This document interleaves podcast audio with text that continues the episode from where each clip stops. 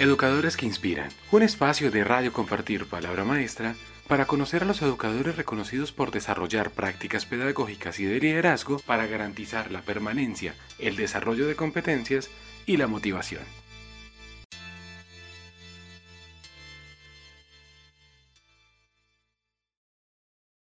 Un cordial saludo a todos. Antes que nada recordarles que nos pueden encontrar como Palabra Maestra en Facebook y arroba Palabra Maestra en Twitter. Hoy nuestra entrevista está enfocada en el marco del reconocimiento de educadores sobresalientes en épocas de pandemia. Recordemos que este reconocimiento surge como una propuesta de la Fundación Compartir para destacar a los educadores que inspiran en su labor, dedicación y tiempos de pandemia. Nuestros invitados de hoy son los educadores Marisabel Benítez, María Eugenia Jaime, Yuris Vargas y Roberto Antonio Melo. Roberto es supervisor y líder de educación inicial desde el gobierno departamental en Arauca. Ellos se postularon a este reconocimiento en la categoría de colectivo rural con la propuesta radionovela Secretos de Familia y son parte de la red Orientamos Arauca, de la que ya hablaremos. A todos los educadores, buen día y bienvenidos a este espacio de la Fundación Compartir.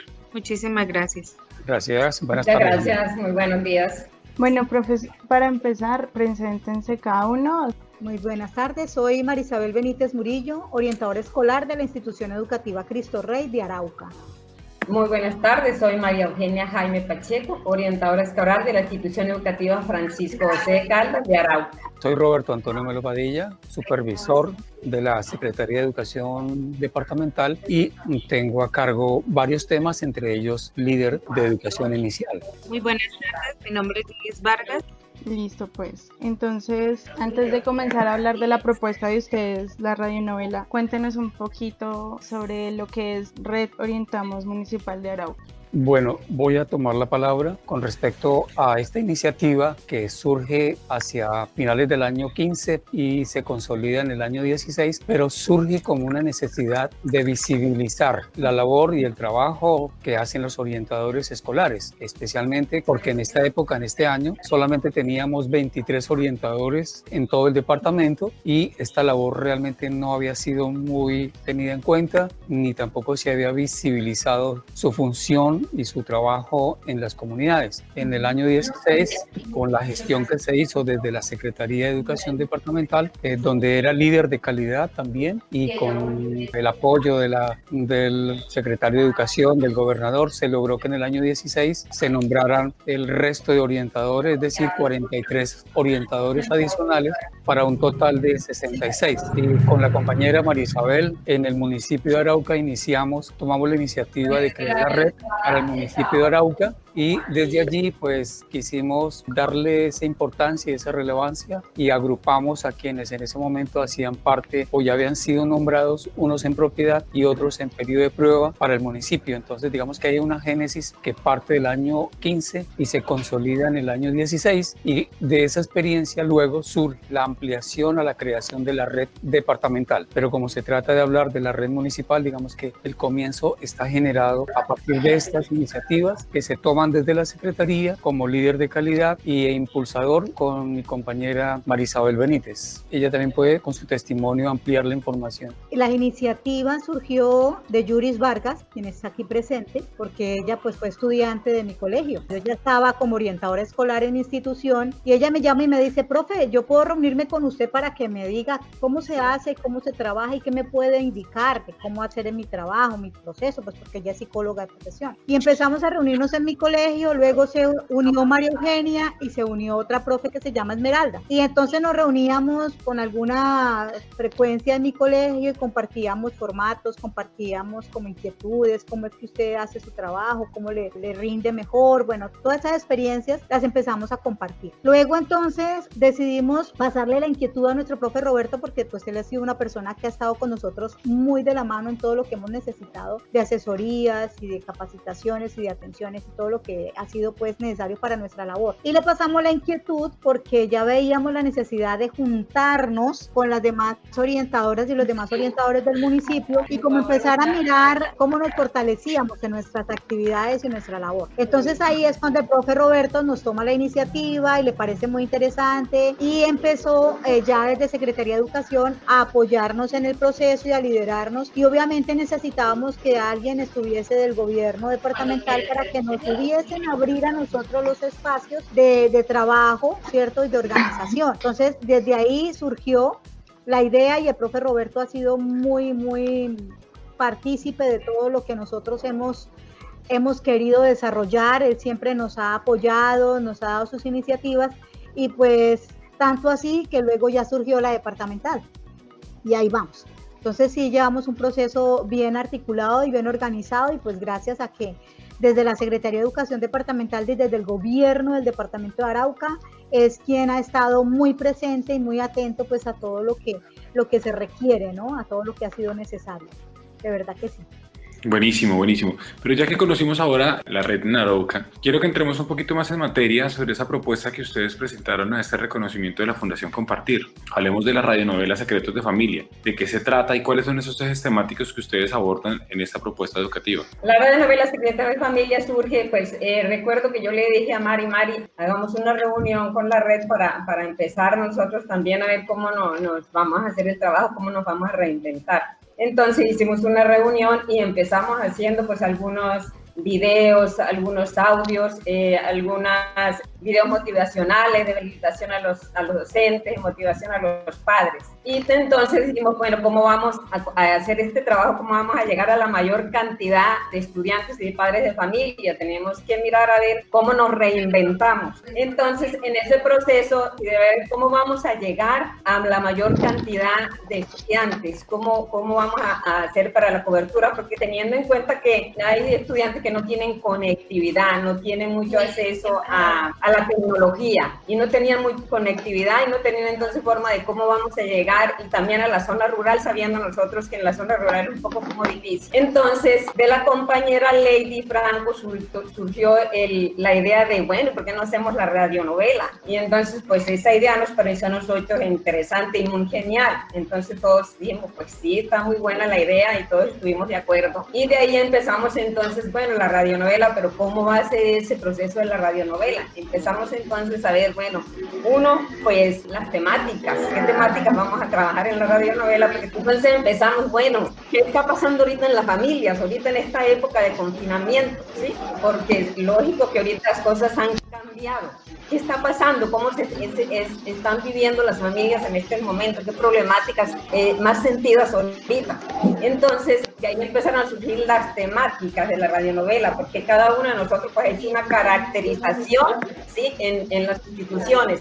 Y teniendo en cuenta que en la, en, las, en la mayoría de las instituciones pues las problemáticas son como muy, muy eh, comunes, teniendo en cuenta también que, que ahorita pues, eh, y no solamente a nivel regional, sino a nivel nacional, por ejemplo, la violencia intrafamiliar ha aumentado, los padres se han convertido en, en los en, los orientadores de sus hijos en, en, el estudio, los padres se han convertido en los maestros de sus hijos. También teníamos eh, temas como, por ejemplo, por, la, por este confinamiento, pues también había mucho, mucho tema de, la incertidumbre, ¿sí? De la incertidumbre, del miedo, de, del estrés de los padres por, por esta situación que se está viviendo. Y empezamos entonces, entre todo el grupo, ¿sí? A determinar qué temáticas y, qué está pasando en cada uno de, de, los hogares, en cada uno, de acuerdo a la caracterización que había hecho cada uno. Entonces empezó a surgir las temáticas. Y de ahí empezamos entonces, bueno, vamos a trabajar violencia intrafamiliar, vamos a trabajar eh, acompañamiento del proceso educativo desde casa, vamos a trabajar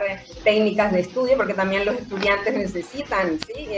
están en un, en un, proceso donde desde la casa prácticamente ellos pueden pasar todo el tiempo y no hacer nada y no, no, tener, no tienen, por ejemplo, cómo organizar el estudio. Otro tema fue la prevención de embarazo en adolescente, que se puede también presentar embarazo en la adolescencia, prevención del consumo de sustancias psicoactivas, el proyecto de vida, bueno, toda esta temática fue surgiendo de cada uno de, de, los miembros de, la red, de la reunión, y empezamos a determinar los temas. ¿Cómo vamos a llegar entonces? ¿Cómo va a ser ese proceso de la radionovela? Pues necesitamos una emisora que, que no, nos colabore para hacer esas emisiones de la radionovela. Eh, disculpa, resulta que para comentarte, Andrés, en mi, en mi colegio pues tenemos un canal de televisión principio pensamos en hacer el libreto de, de, manera de que el canal lo transmitiera, pero en medio de todo, nos surgieron muchísimas ideas, así como dice la profe María Eugenia, lo debíamos hacer mejor por la radio. La radio tuvo una gran acogida con nosotros y ya pues había un avance porque había un programa, un espacio para los docentes. De ahí eh, Meridiano 70 nos abrió las puertas a nuestro espacio como orientadoras escolares con nuestra radionovela. Y de ahí entonces hicimos varios grupos de trabajo. Cada grupo entonces empezó a como a reunirnos, a reunirnos ya, y a empezar a producir los, los, los, libretos, los libretos de, la, de la radionovela. Cada uno se reunía, eh, se reunía, unos decidimos trabajarlo por medio de webinar, otros decidieron trabajarlo por medio de podcast y se empezó la emisión los lunes, miércoles y viernes, teniendo en cuenta que nos, la emisora Meridiano, Meridiano 70 nos dio este espacio que ya estaba asignado a mi institución educativa, que era un espacio donde los docentes eh, hacían el proceso de, de como llegar a los estudiantes en las diferentes áreas. Entonces, como ya ese espacio quedó libre, entonces nos lo asignaron a nosotros y nosotros dijimos, pues excelente, tenemos, pensábamos que íbamos a tener un espacio por ahí de 15, 20 minutos, entonces empezamos a hacer capítulos muy cortitos en la radionovela, porque la idea era esa. Pero ya nos dijeron una hora, y entonces dijimos, pues, qué excelente, porque en esa hora nosotros hacíamos la emisión de la radionovela y luego entonces profundizamos el tema. Repito, unos trabajamos por medio de webinar donde invitábamos diferentes profesionales desde la institucionalidad, otros acudieron a podcast el tema de la emisora inicialmente era solo para la radionovela. Y teníamos ya tres emisoras que nos iban a colaborar, todas comunitarias. Era la emisora de la Policía Nacional, la de la Marina Estéreo y Capital Estéreo, que eran las que nos iban a colaborar. Pero entonces en algún momento Cris Matobar de Meridiano 70, eh, yo le compartí, yo le compartí uno de, las, de, los, de, de los capítulos, le dije, está sin editar, simplemente con las voces nuestras, porque nosotros somos los actores, somos los que hacemos nuestras voces, lo grabamos en nuestras casas con nuestros propios celulares y con lo que tenemos a la mano. Y tenemos una compañera que es la que se encarga de hacer la edición, que ella es Karina Álvarez. Ella pues se puso a buscar un programa y encontró uno que nos funcionó muy bien y ella es quien nos ha ayudado a editar. Entonces, Cris Matobar de Meridiano 70 me dice, profe, eso está muy bueno, Está muy interesante y en estos momentos tenemos el espacio disponible de lunes a viernes en la emisora por una hora. Entonces yo les llevo la noticia y eso fue una celebración y una alegría grandísima porque estábamos esperando únicamente que nos ayudaran con la transmisión de la radionovela, pero que ya nos asignaran gratis, sin ánimo de lucro, sin cobrarnos un solo peso a nosotros Red Orientamos para la transmisión de, de nuestra radionovela. Dijimos, no, el reto ya es más grande. Entonces vamos a incluir nuestra radionovela en un podcast, en un webinar, en donde ampliamos la temática. Entonces, lunes, miércoles y viernes, nosotros tenemos las emisiones a las 2 de la tarde y ahí se amplía el tema. Hemos contado con la colaboración maravillosa de USAID, que es quien creó ese programa de, de, la, de, la, de la emisora, y quedó libre.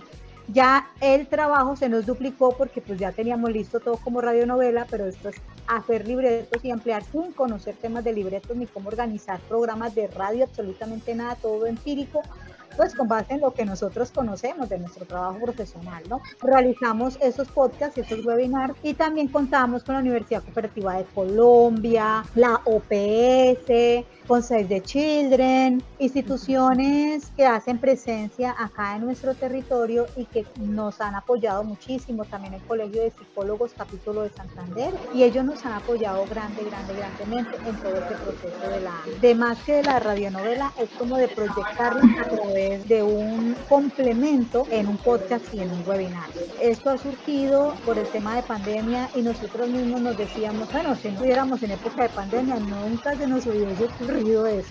Total. Nunca, jamás, porque pues nosotros estábamos en nuestro proceso cotidiano, habitual, de lo que siempre hemos hecho, de nuestras prácticas y de nuestras actividades, desde nuestra presencialidad y desde las instituciones educativas. Pero hemos contado, gracias a Dios, con esa buena fortuna que nos han colaborado muchísimo. Pues es como el devenir de nuestra radionovela, el nombre lo pusimos nosotros mismos, Diana fue la que dijo, pues pongámosle secretos de familia, y pues sí, secretos de familia, porque hay muchas cosas que las familias se calla. Y si ustedes nos preguntan de los personajes, eso es lo más chistoso.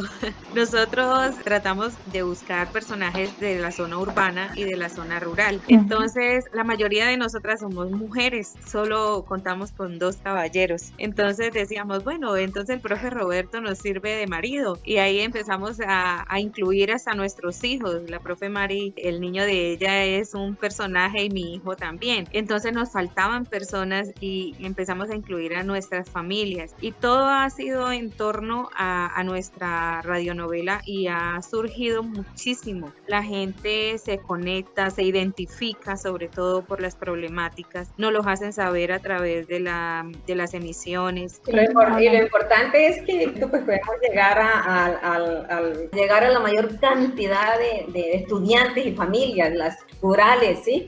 Que como le decía antes, pues, pues la, la cuestión es que no, muchos no tienen conectividad, entonces, ¿cómo llegamos a esta gente que no tiene conectividad?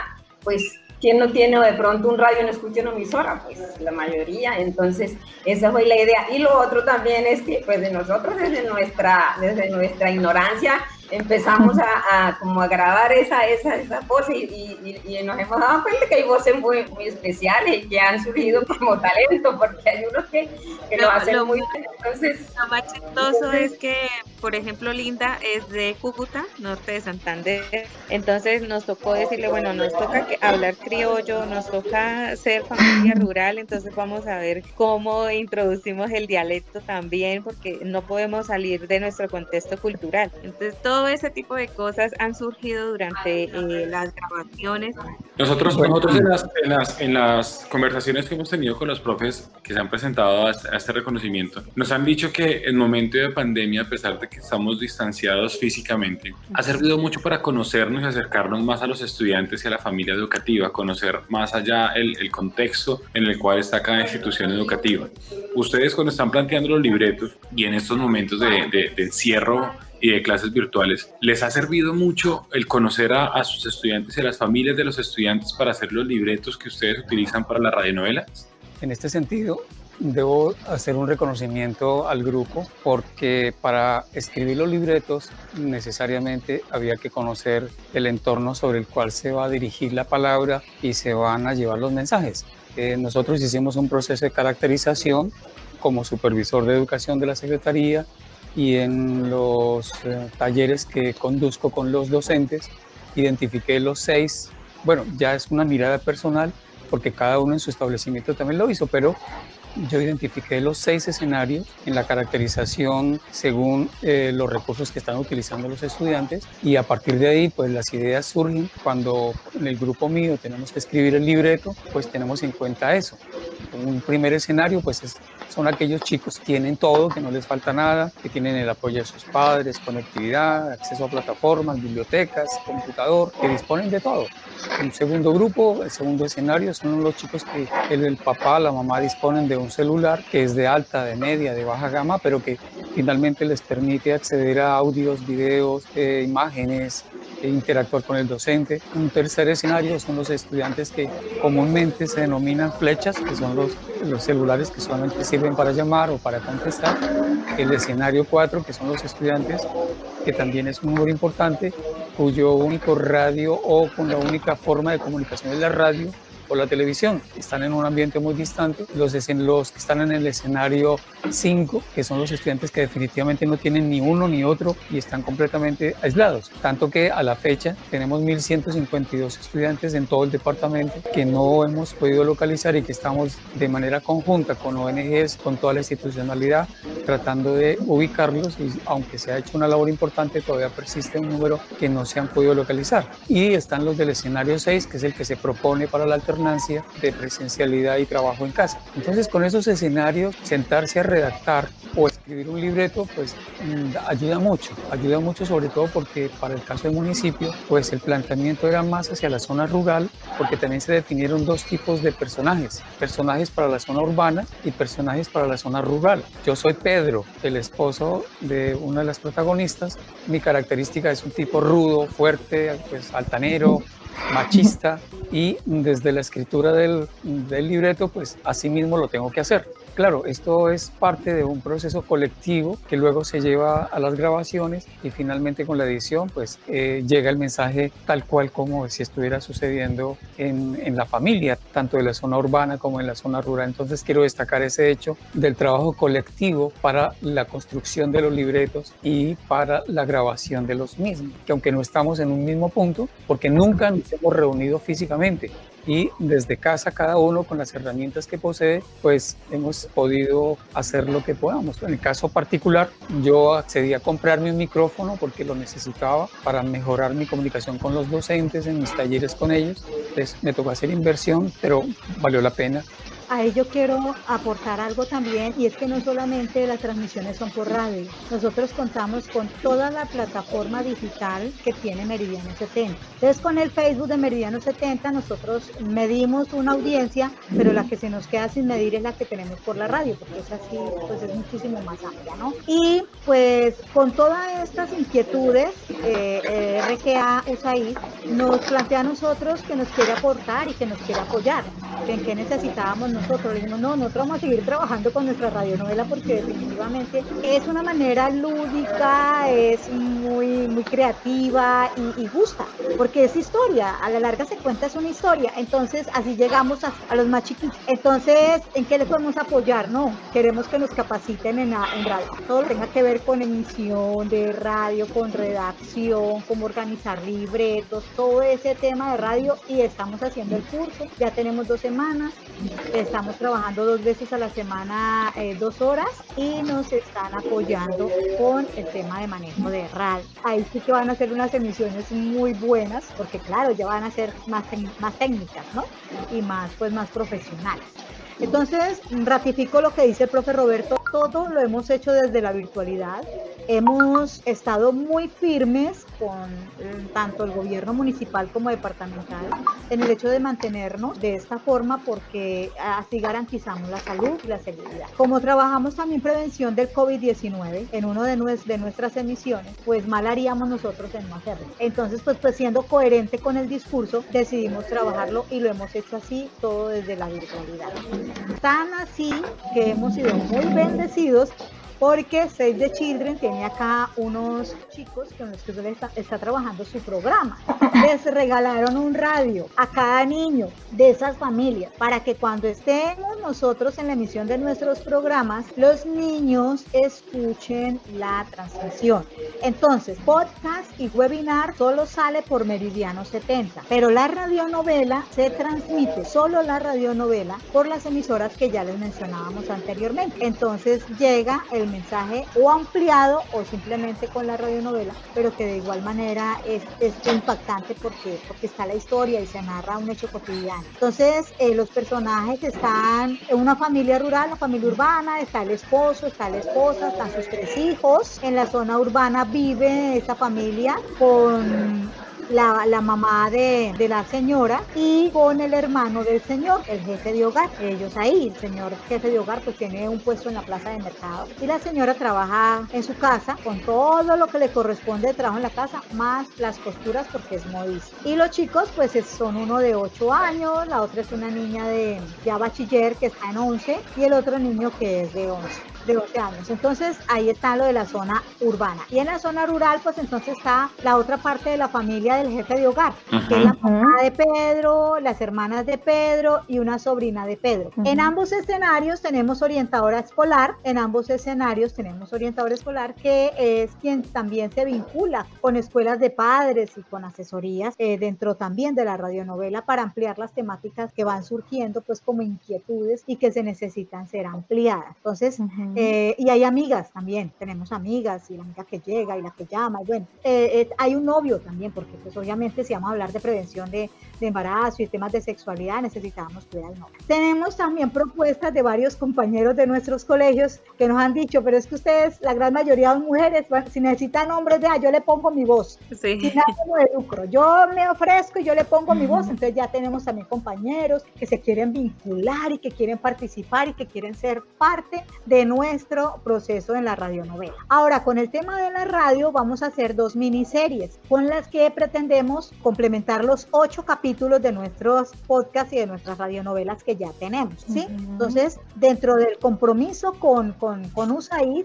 de lo de la capacitación de radio, deben surgir dos miniseries de 10 capítulos. Entonces, lo que ellos nos proponen como temáticas, una es sobre el tema de prevención de COVID-19, todo lo que tenga que ver con eso, incluyendo el tema del posible retorno a, a las aulas por el modelo de alternancia y el otro que tiene que ver con prevención de la violencia intrafamiliar. Y pues ya estamos muy, muy entusiasmados. ha sido un programa y un proceso espectacular. Y gracias a Dios que hemos contado realmente con el apoyo de, de muchas organizaciones y de muchas personas que nos han, nos han tendido la mano. De hecho, quien nos postuló fue Save the Children, pues porque ellos conocen realmente el trabajo que nosotros hemos venido haciendo desde que iniciamos. Y nos han patrocinado también encuentros departamentales de todos los orientadores con temáticas de prevención. Ha sido muy fabuloso, nos han facilitado material educativo impresionante una nota al margen para destacar también el papel de la red y es que recientemente del 19 al 24 de octubre toda la red, ahí sí ya fue una actuación de toda la red de todos los municipios, se llevó a cabo la, para nosotros como la primera feria socioocupacional virtual donde eh, se hizo una invitación de sumando todos como 40 instituciones entre educación superior, formación para el trabajo y el desarrollo humano y de crédito y financiación donde participó toda la red, todos los municipios, los coordinadores, los orientadores y durante seis días, de 8 de la mañana a 4 de la tarde, todos los días, la red estuvo transmitiendo por la emisora que nos facilitó también el espacio y por una plataforma que nos facilitó una universidad, una corporación corporiente y se hizo de una manera que pudieran también los estudiantes, sobre todo décimo y once, tener acceso a información para que les sirviera en la definición de su interés por continuar estudios superiores. Entonces hago esa nota al margen porque no solamente digamos que ha sido el tema de la radio, sino que en cada municipio, cada uno de los miembros de la red, en este momento, que son las 3 de la tarde, están emitiendo por otra emisora en el municipio de Fortul están emitiendo un programa, los de la red. En Arauquita están emitiendo la escuela que también cada uno le ha llamado con distintos nombres, pero todos están haciendo labores alrededor de la radio, que es el medio pues, más utilizado. ¿no? Y hago esa nota al margen porque en realidad este es un trabajo extensivo a todo el departamento con logros muy importantes para llegar a los estudiantes y, bueno, de alguna manera, eh, digamos que proponerles aprendizajes de calidad desde las posibilidades que tiene cada uno en los distintos municipios. Entonces, digamos que aquí eh, la participación de la red municipal de Arauca, pero también con la participación de todos los demás eh, miembros de la red en cada municipio, para mí fue un logro muy, muy importante hacer un evento de seis días, de 8 de la mañana a 4 de la tarde. Eso es algo pues, muy, muy destacable. Sí, total con 40 instituciones de educación superior, formación para el trabajo, eso es muy, muy destacable, que creo que vale la pena mencionarlo. Yo quiero aportar algo y es el hecho de que todo esto lo hemos logrado porque, porque cada uno de los orientadores escolares se ha comprometido. Cada uno aporta sus ideas y siempre buscamos el que haya consenso y haya esa participación de equipo, ¿no? Entonces, pues afortunadamente hemos contado con eso, a pesar de que, obvio, estamos las más viejitas. Maduritas, maduritas. Sí, sí, las más, las más maduritas. Y también contamos con unas muy jovencitas. Y las jovencitas son las psicólogas y nosotros somos las psicopedagogas. Entonces, trabajo muy articulado en el que tanto el tema de la experiencia en años, en conocimientos y en aprendizaje se junta con el, la experiencia en, en, en, el tema de la parte profesional desde psicología, pero obviamente ellas trabajando como su orientador, como el rol de orientadora porque es lo que les corresponde, o sea, no se puede trabajar pues desde el rol de, de, de psicólogo, ¿no? Entonces, ha sido para ellos un reto y de verdad que ha sido un apoyo y un, un aporte bastante significativo y somos privilegiados. O sea, nosotros estamos en tres, cuatro redes a nivel nacional y yo siempre me siento muy orgullosa, así como muy, muy feliz nosotros nos estamos reuniendo eh, todas las semanas, el martes y el viernes. Entonces, sagradamente nos reunimos los martes y los viernes, donde planeamos, donde proponemos, donde compartimos experiencias, donde pues desde ahí organizamos todo el trabajo que vamos a realizar. Entonces, eso también es, es importante y, y, y todas estamos muy pendientes y todas estamos muy atentos y todos estamos aportando. Entonces, creo que este trabajo ha sido muy interesante.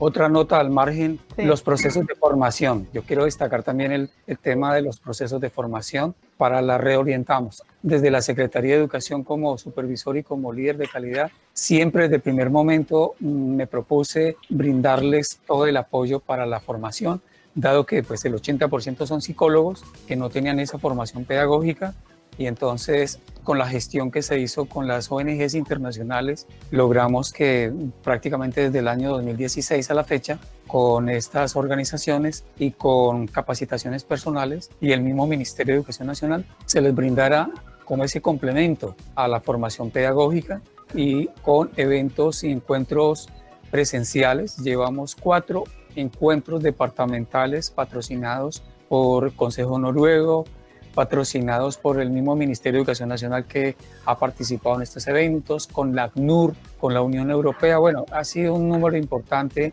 permanente de organizaciones que creen en lo que hacen ellas, creen en lo que, digamos, eh, la institucionalidad de mejorar la labor, porque hay tres cosas importantes que mencionar en esta red y para conocimiento de ustedes.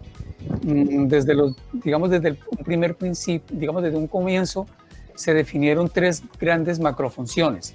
Como líder y coordinador de la red, digamos que una primera preocupación fue, vamos a darle como la definición al papel del orientador y vamos a definir tres grandes macrofunciones que son las que nos van a liderar el trabajo. Uno, los orientadores deben ser consultores psicopedagógicos de los docentes. Esa es una gran, digamos, función que cumplen con todos sus compañeros, apoyándolos, colaborándoles. Una segunda macrofunción es la de ser orientadores de los proyectos de vida de los estudiantes, con todo el tema de la orientación. Y una tercera macrofunción es la de ser promotores de la convivencia, en donde ya intervienen con los padres de familia y tanto al interior como al exterior de la institución educativa. Entonces, con esas tres grandes macrofunciones se hicieron toda la gestión para eh, brindarles la capacitación que todavía sigue, o sea, no ha, no ha disminuido, no la intensidad ha sido la misma, de manera permanente, cada uno lo que va encontrando lo va compartiendo, los está invitando a diario. Hay invitaciones de toda naturaleza, de videoconferencias que vienen de muchos lugares, de mucha institucionalidad, siempre se está compartiendo para que el que esté interesado, para que si lo quiere ver, si lo quiere compartir, lo haga de manera voluntaria y hay una oferta muy, muy importante y abundante, ¿no?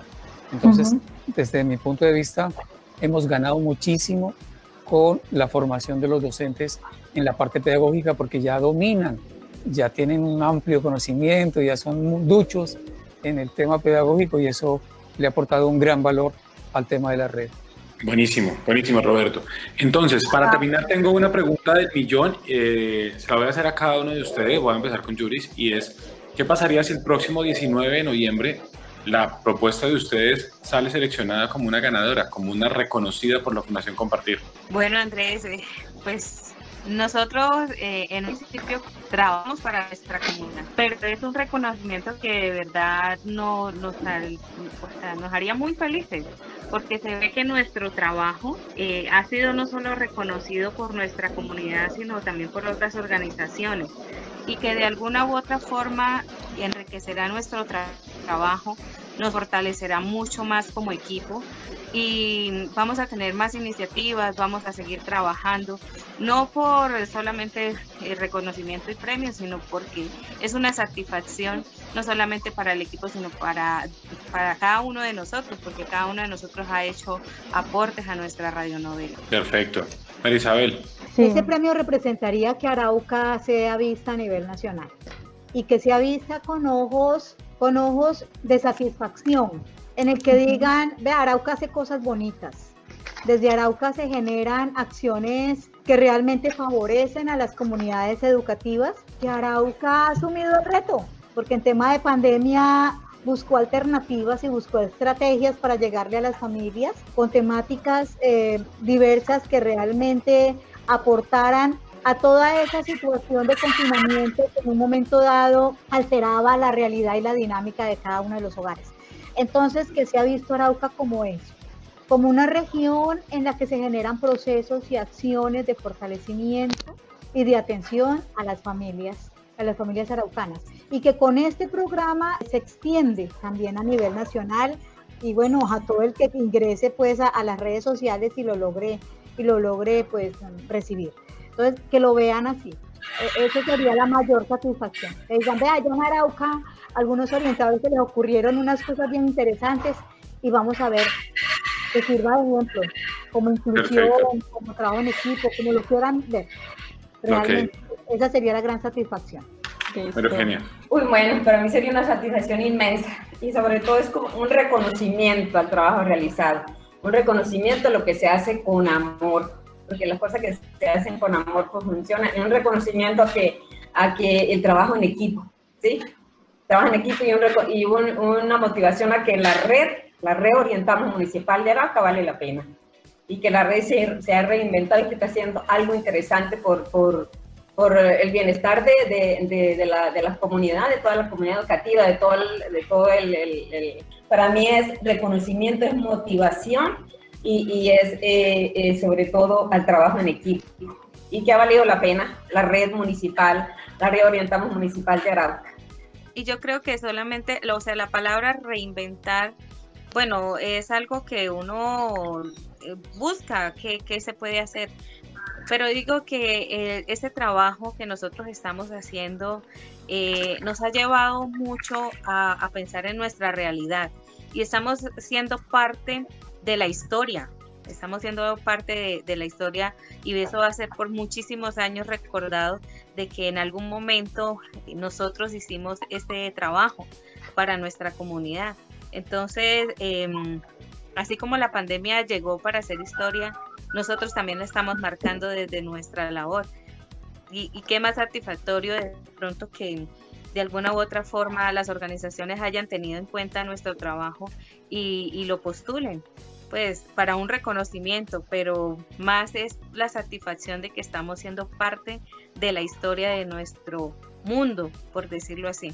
Tenía cuatro cosas o cuatro aspectos que considero eh, relevantes para la pregunta, ¿no? Uno, que sería un reconocimiento al trabajo colectivo. Dos, que sería un reconocimiento al liderazgo personal y profesional de cada uno de los miembros de la red, de cada uno de ellos. Que también sería un reconocimiento a la proyección y visibilidad de las problemáticas o visibilización de las problemáticas que tenemos en el territorio. También un reconocimiento a la participación institucional, interinstitucional y sectorial, porque en este trabajo han participado muchas personas, se han integrado muchas personas y también un reconocimiento a, cómo utilizar eh, de manera pedagógica los recursos existentes. No teníamos, estaban ahí y cómo mm, de una manera espontánea mm, se logró darle la mejor utilidad a algo que pasaba desapercibido si bien estaba entre nosotros, no tenía esa eh, utilidad que hoy se le reconoce a la radio, ¿no? Entonces sería básicamente un reconocimiento a esos aspectos si se logra que esta experiencia pueda ser reconocida. Buenísimo, buenísimo Roberto. Pues profe, de verdad, muchas gracias por este espacio, muchas gracias por, por cada día ponerse la camiseta y poner un granito de arena para que la educación de Colombia cada día sea mejor. Felicitaciones por este reconocimiento, felicitaciones por estar postulados dentro de los 547 eh, experiencias y muchas gracias por este tiempo que sacaron. Sabemos que siempre están a full a final de año. Entonces, muchas gracias y felicitaciones de nuevo. Muchas gracias Andrés, Andrea, muy amable y bueno, para la reorientamos es de verdad un gusto, un gran placer pues poderlos conocer y contar con ustedes. Educadores que inspiran, un espacio de radio compartir palabra maestra para conocer a los educadores reconocidos por desarrollar prácticas pedagógicas y de liderazgo para garantizar la permanencia, el desarrollo de competencias y la motivación.